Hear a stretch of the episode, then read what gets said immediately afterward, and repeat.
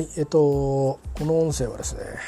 外歩きをしてきた音声の最初の音声がですね風でもって何にも聞こえないという状況になってしまったのでちょっと取り直しております。えっと基本的にあの1回目の緊急事態宣言ですね2020年の4月あたりから在宅ワークが本格的に始まってですね私がいた部署が前いた部署がねでそれでずっと家にいるっていうことで、えー、なんかあのー、なかなか表に行くこともなかったんですよ。通院とかはもちろん不要不急でない、えー、移動はしてるんですけど通院通勤ね。でそれ以外はほぼ家にいたので、うん、だから家なり部屋なりにね。だから昨日はでもまあ実はまあいろいろあってあのー、仮暮らしの3拠点目に突入しなきゃいけないことになってですねただ場所が決まってなかったんですよ。うん、まあね仮暮らしするってことは自宅じゃないってことですからうんただ選択肢は3つぐらいしか今ないんですね。あのまあ、友達のうちとか知り合いのうちって除きますよ。するとあのホテルかあマンスリー系のところか、ま、賃貸かっていうことですよね。まあ、4つ目にウルトラ C で買うっていうのはあるんですけど、まあ、それはできないので あの、えー、あの資産の問題でできませんのでお金がね。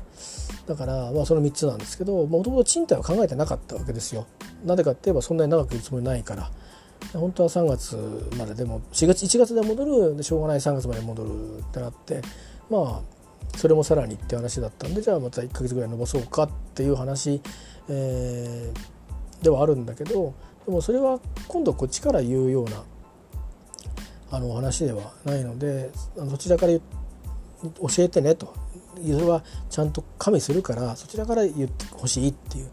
お願いをしていたんですけどまあなんか音沙汰なくみたいな感じだったんでそろそろあのどっちかに決めるよっていう話をし始めてまあそこまで2週間。そしてそこから今まで2週間という感じで足掛け1ヶ月ぐらいこういろいろねやってきてでまあ部屋探しはこの1週間がピークだったんですけどまずは。まあもう次に伸ばすかなっていう気になりかけてたんですけど途中ね決めかけてやっぱりいろいろ難しいなっていうようなことになってでももう一回ちょっとやって直してみようと思って後半戦をやってでそんそこでねなんとなく折り合いがうんつけられる物件があってでそこに決めたんですよ。でそれの昨日契約があって、えーまあ、申し込みだけのなんとかねあの前の日地震があったでしょでなんか気が張っちゃって寝れなかったしその物件をこう決めるのにも急遽ね評価し直したんですよ。その前の日地震が起きたの11時半でしたけどそこから1時ぐらいにかけて、えー、ちょっとまあその貸し屋に住むわけですけど災害に巻き込まれた時は貸し屋も持ち家もないですからね。まずは命っていうことでは。その後のあの自分たちの暮らし方とか抱える債務債権の話は別として、えー、なのであその辺再評価しなくちゃっていうんでそのちょっとまあ議論があったその2つの物件の両方とも、えー、そういうリスクを見たりそれからやっぱりコンビニって本当あったかなとか、まあ、そういうその何かあった時にねしばらく避難所に行くっていうか自宅避難になる場合もあるじゃないですか。でまあ物流が意外と早く復活する場合もあるし、え、しない場合もあるけどもまず今あるものがどうかとか緊急なもので制限しながらも分けて買えるものだったりうんからあと何ていうの誰かがどっかにいるっていう時に隣近所よりも意外とそういうコンビニとかのが、まあ、こう情報のねなんかこう取る場所になったりすることもあるじゃないですか。人が集まるから、うん、だからその駐車場で物配るとかね。あの、まあ、本当は小学校とかが多いとは思うんですけどうんまあ小学校はどっちにもあったのででそんなことも考えてですね見たらあとかねいろいろ再評価するとうん部屋の使い勝手って意味で言うととか通勤で言うととかいろいろまあ優劣あったんだけどまあいろんな面から考えてもねお金の面とかでは明らかにどっちが有利っていうのは決まってたんだけどうんまあね僕がその部屋の中の機能にこだわるよりもこれはそういうリスクがあるんだっていうことを考えるとうんまあそれはどうね自分がどういうふうに考えるかだけの話なんで僕はリスクの方を重視しなきゃいけないなっていう判断をしたんですよ。やっぱり地震にその時にあった怖かった思い出を思い出したのででしかもね見知らない人と暮らしてるわけでしょ。だこれが10年20年暮らしてずっと同じメンバーでいるよっていうなれば別ですけどどうも最近は本当にまあ昔はねあの表札出してないっていうかあの郵便箱に名前書いてない家っていうのはちょっと怪しいなぐらいなのが普通だったんですけど今は逆ですからね。あの僕なんかはちょっと出してますけど郵便物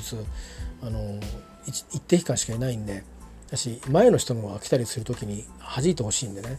出してますけどあの郵便郵便箱の方には。でも今みんな入れてませんからね。つまりバレちゃうからいろいろ。流されちゃうからねここに誰が住んでるって。っていう中でであとは聞いたら引っ越しの挨拶とかなんかもう隣近所は行かないですよっていう人が聞いたのが多かったですね。うん、だからまあそんなクソな関係でねそんなトラブルにあったらまあ不安材料は少ない方がいいですよね。そう思ってまあギリギリで変えたんですけどまあその変えてでもまあ結構ねいろいろ大変な思いをして決めたこともあって、まあ、34時ぐらいまで寝れなかったんですよね。でまあ申し込みは早くした方がいいのでまあ店が開く時間まで待っててでじゃあそれちょっと寝ようかみたいなつもりでいたんですよ。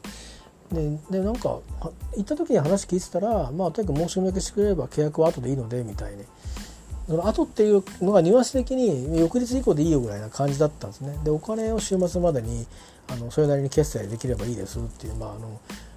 あなんかその代行収納代行の会社と契約するかあ、ね、振り込みにすればいいですみたいな感じだったんで、まあ、とにかく数日時間はあるぞというふうにね思ったんで、あの、まあ、仕事はね、あの、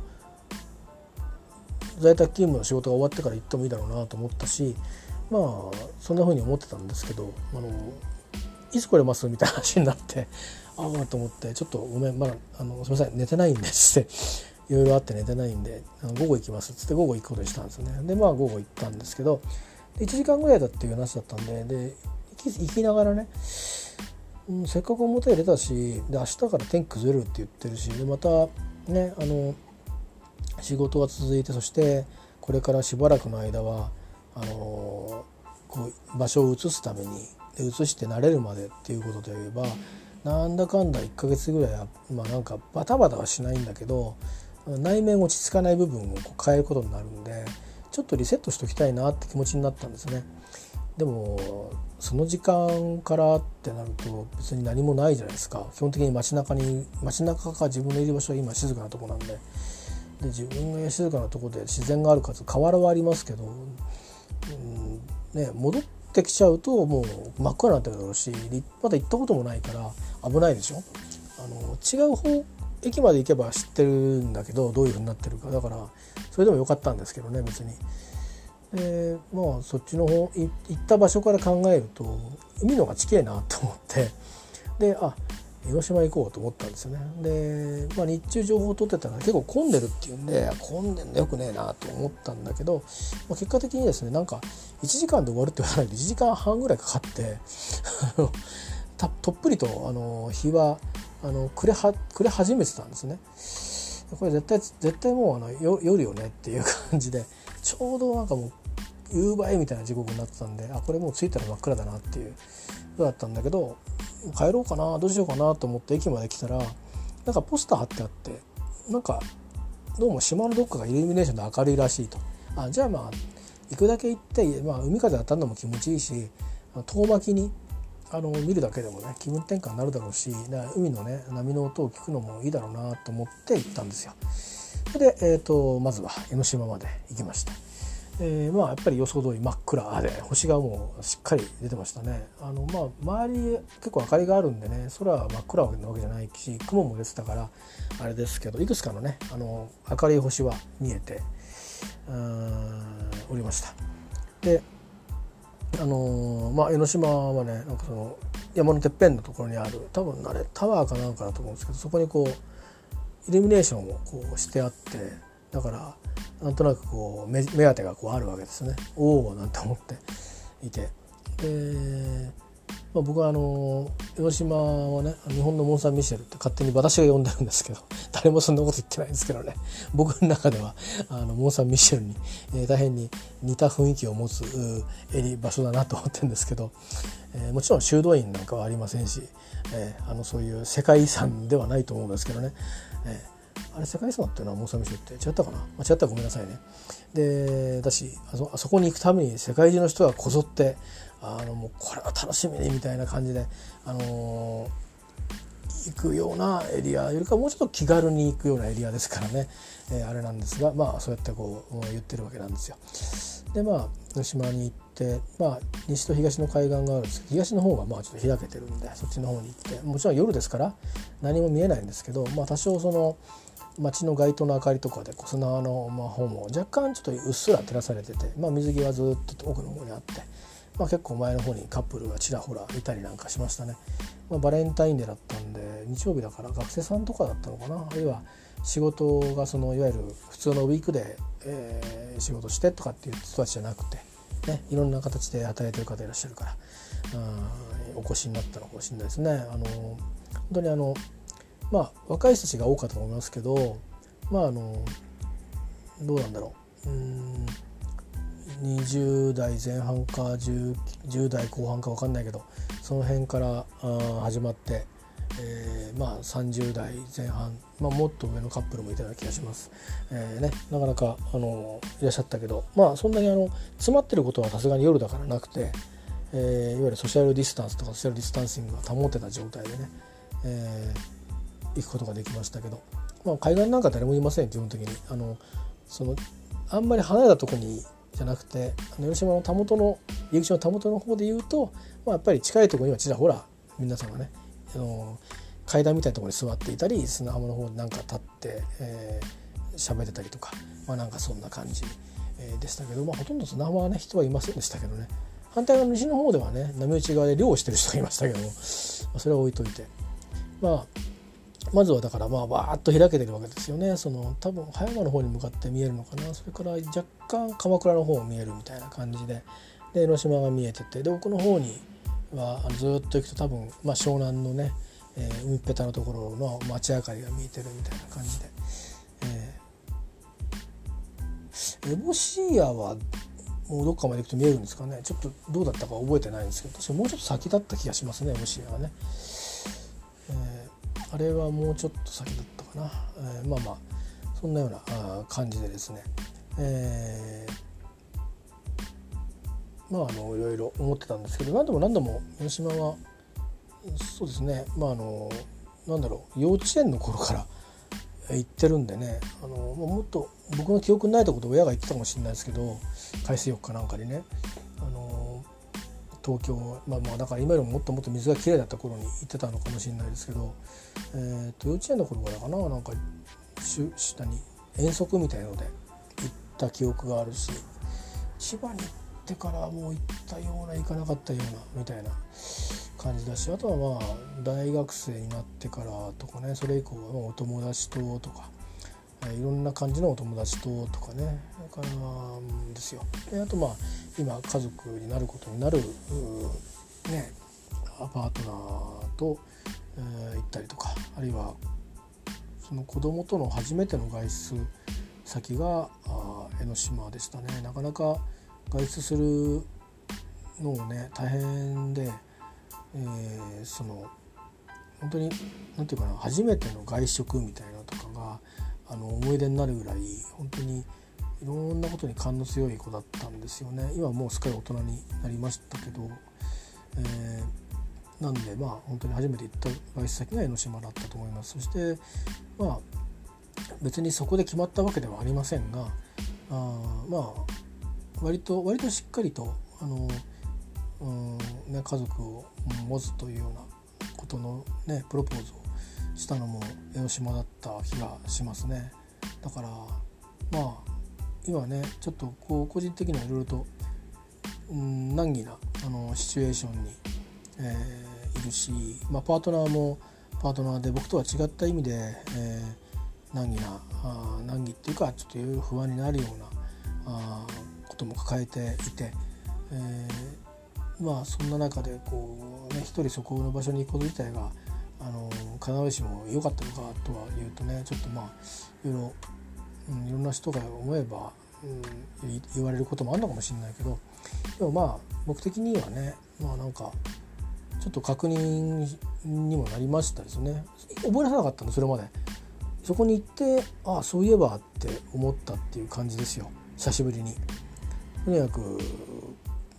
今年はなんか緊張してるようなことがね多い中でいろんな出来事がこう起きて、えー、あるいはまああの当たり前に必然なんですけどあの必然っていうかあの起きて当たり前の変化っていうかねいつでもあり得る変化みたいのもあったしまあいろんなことがとにかく束になって押し寄せた一年で あのいつものようにあのやっとけばいいっていう年じゃなかったですね。だし今現在もそういうことに向き合い続けてるんですね講師ともに。えー、なんでだからそんな昔のことってあの家だけにいると思い出さないし思い出したにしてもなんか平和裏に思い出すというよりかはなんかちょっとこうネガティブな感情とともに思い出したことが多いからあんまり考えるのはやめてるんですけどそういうふうにこうまあ外気に触れて思い出す時っていうのはただそういうシンプルな出来事としてああこういうことあったなってふとこう思い出すみたいなそれでまあ次の思考に移っていけちゃうんでなんかこういい意味でのねリラックスですよね。まあ過ぎた過去でそれが今につながってはいるんだけど同じような状態でつながっててあの隣にねあの例えばですよあの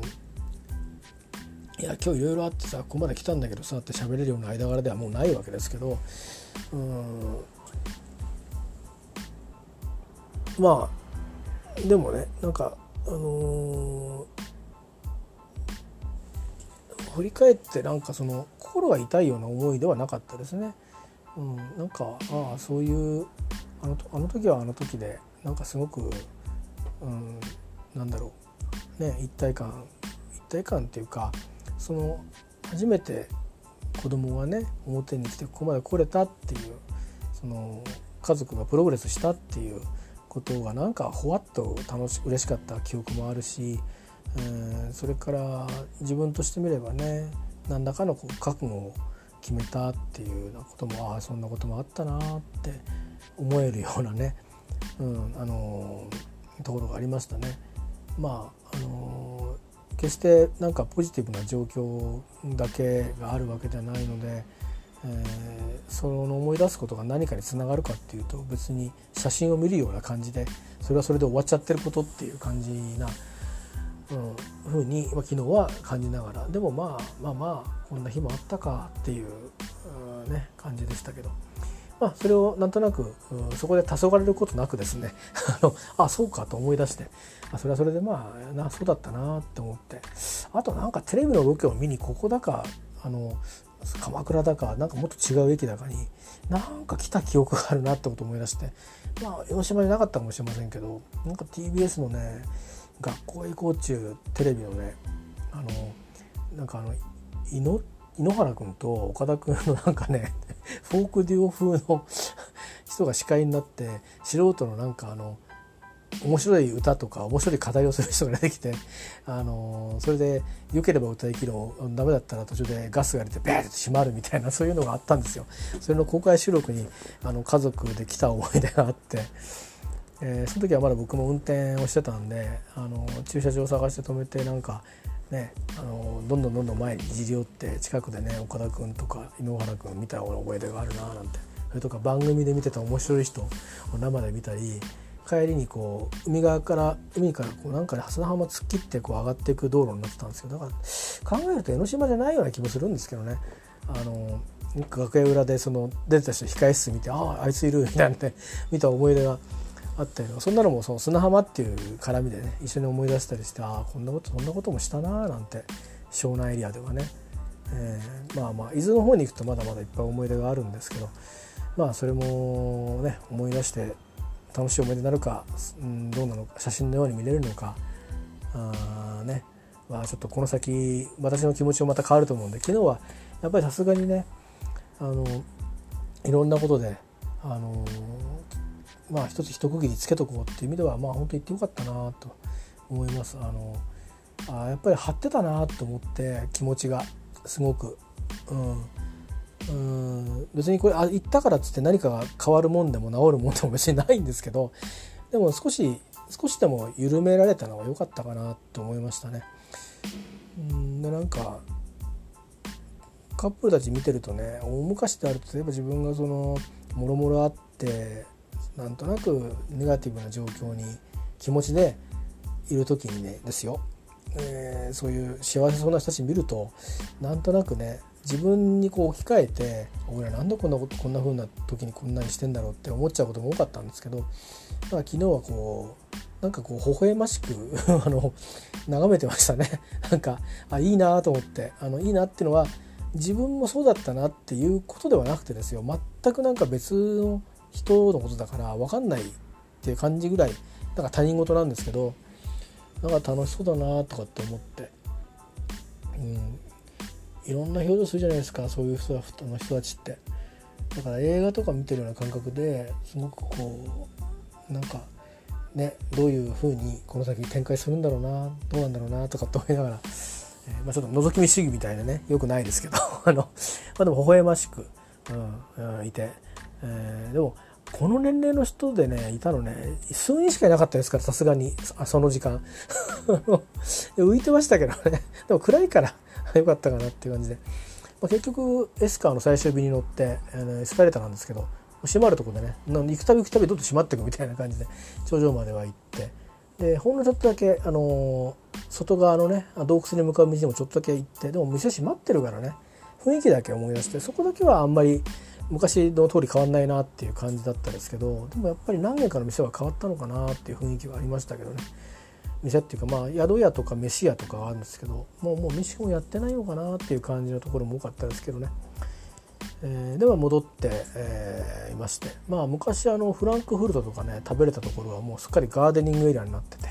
結構皆さん集まってましたね。そこもイルミネーションをしてるんでまあなんか憩いの場になってました。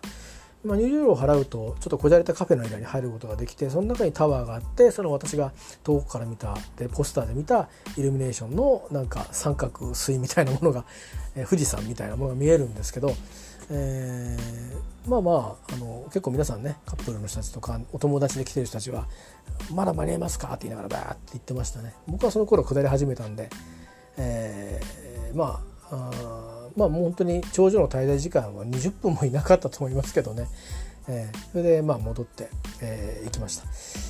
えー、いうことで、えー、まあ頂上に行ってからはあ少しだけあの現地で喋ってますんで、えー、この後続きで、お送りしたいと思います。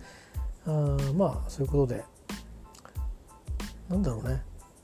うんあのまあなんかよかったですね。なんか鎌倉に行っただけなんだけど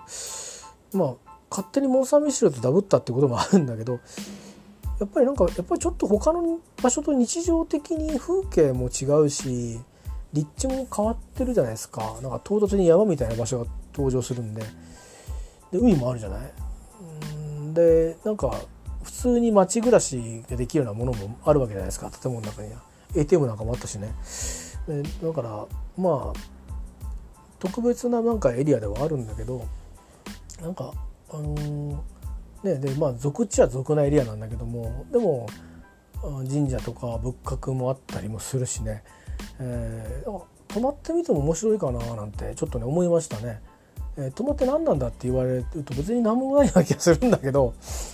別に「あそこ行ってきました」って言ったら「ああいいね」っていうとこでも「ああそう」っていうとこだと思うんだけどなんか自分の中の満足度は意外と高くなるかもなんてちょっとね思いましたね。まあ、もしあの例えば朝日が見えますだとかなんだとかっていうもしねお宿があったりしたら別に食べ物がどうとかっていうのは別としてね意外といいんじゃないかななんて、えー、思って朝の散歩も楽しかろうなんて思ったりして、え、ましたよ、えー、なんかそれだけでも日常からちょっと離脱できるような気がしていつかちょっとね江ノ島も泊まってみたいななんて思いながら帰ってきました、まあ、そんな話も講談してますけども、えー、続きはあのこの後現地で撮った録音で、えー、お送りしたいと思います、えー、ちょっとね20分ばかりしちゃいましたけど年自体はもうちょっと短かったです多分。はい。お許しください。すいません。じゃあ続きをお送りします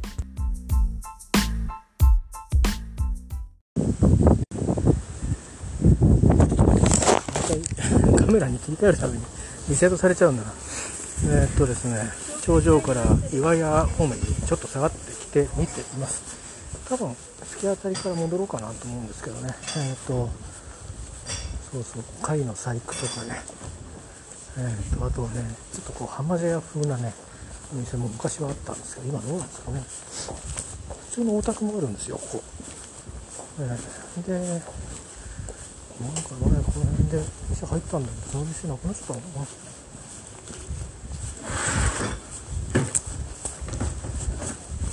さすがにねこの時間になると見えないっていう感じですよねなんかあれだよね。こういうところにこう泊まるのもなかなかコツでいい感じがしますけどね。うん。民宿があるんですけどね、まあ、やってない感じかな。確認します切って流れてませんねえーってなの。かな冬場はやってんの。かな人もなんか住んでる気配がないっすねなんか断熱材で覆ってるんでえっ、ー、とまだまだなんかえっ、ー、とあれなんですけど見えるんですけどここから先深くて行ってもですねちょっと私一人で多分これどこ見えてんのかな？どこまで見えてんだろう？なんとなくうん辻堂茅ヶ崎あたりが見えてるような気がしますが。おもう崖だ。なんだ終わったなけどこういうとこね。ちょっと見晴らしがいいとこまで来たんで一旦ここで戻りますね。えー、いうことで、えー、これからこうまたただ戻るだけなので、えー、写真を撮って、えー、駅まで行って帰りたいと思います、うん、特にあの食事は夕食は家にあるのでこの辺では散財せずに帰りたいと思います。ではどうもどうも。はい。えーと電池がそろそろやばいんですけど。下まで降りていきます、えー、ちょっと風の音が多分少しうるさくなってきてると思うんですよね。風防も何もつけてないんで。えー、っとねなんかねたもとで人がこう止まったりしてると何してるのかなと思うとさっきあのいたあの明かりを照らして魚をおびき寄せて救うっていうことをしてる人です。一体何を狙ってるのか分かんないですけど。これはねあの島を見て西側のその水波打ち際っていうんですかね。この辺でね多分貝かなんか取ってんじゃないかなっていう道具がねあのなんかあの網がついててザバザバザバザバやってるんでと思うんですよ。魚じゃないんだと思うんですけど、と分かんないですけどね。なんか漁してる人船がね2艘ねあの出てるんですよ。近いとこ並んでね。そんなあんまりでございましてここで写真をもう一枚ぐらい撮って後にしてあんまりよく撮れてないと思うんだけどなんか1枚ぐらいあげようかな、えー、いうことで。もうあとこっからはまあ来た時に見た景色あんまり雰囲気も変わらないので。いいかなと。もうこのままお宅に戻る感じですね。はい。お宅ってあの今いるね。仮暮らしの場所に戻りますですよ。えー、なんか江ノ島泊まっても楽しそうですね。まあそんな風に思いましたね。海外旅行行かなくていいじゃんっていう風に なりましたけど。多分脳内合成してるからだろうなと思うんですけどね。ということでございまして。えー、ねあの別にいい年して何かあの思うことはないんですが、えー、たまたまあ、ね、あの表に今日出る用事があったので、えー、その勢いで来てしまいましたけども、まあ、ミスも避けられたんで、えー、よかった。意外と夜の広島もいいですね。あの一人で来ると危ないかもしれないけどね、えちょっとこのおじさん危ないですね、はい。えー、なんかね入るだけは入れるんだけど7時半で一旦終わりみたいですけどあの多分それはねレストランみたいなのまだ入場料は払って入れると思うんですけどね塔は登れなくなるのかな。ライトアップして。いつまでライトアップしてるかまではちょっと見届ける勇気はないので、えー、りたいと思います。なんかね天然温泉とかねレストランとかあったりしてなかなか良かったですよ。はい。えー、と日中よりもだからこう夕暮れでなんか海辺で過ごした後にこうまだ夕べが残ってる時に頂上に行って食事なんかしてなんならその勢いでこう止まってしまうのはなかなかコツなんじゃないかなと思いましたですけどね、えー、ちなみにあの郵便局の ATM が曜日より違いますけど9時とか8時まで、えー、やってますんで、まあ、上の方まで行っちゃうと降りてくの大変ですけど、うん、そういうところでねお金の支度も済ませて行くというのも郵便局のカード持ってればできるんじゃないですかね、まあ、もちろんあの他行のカードでもいけると思いますけどということで現場からお伝えいたしました。えー、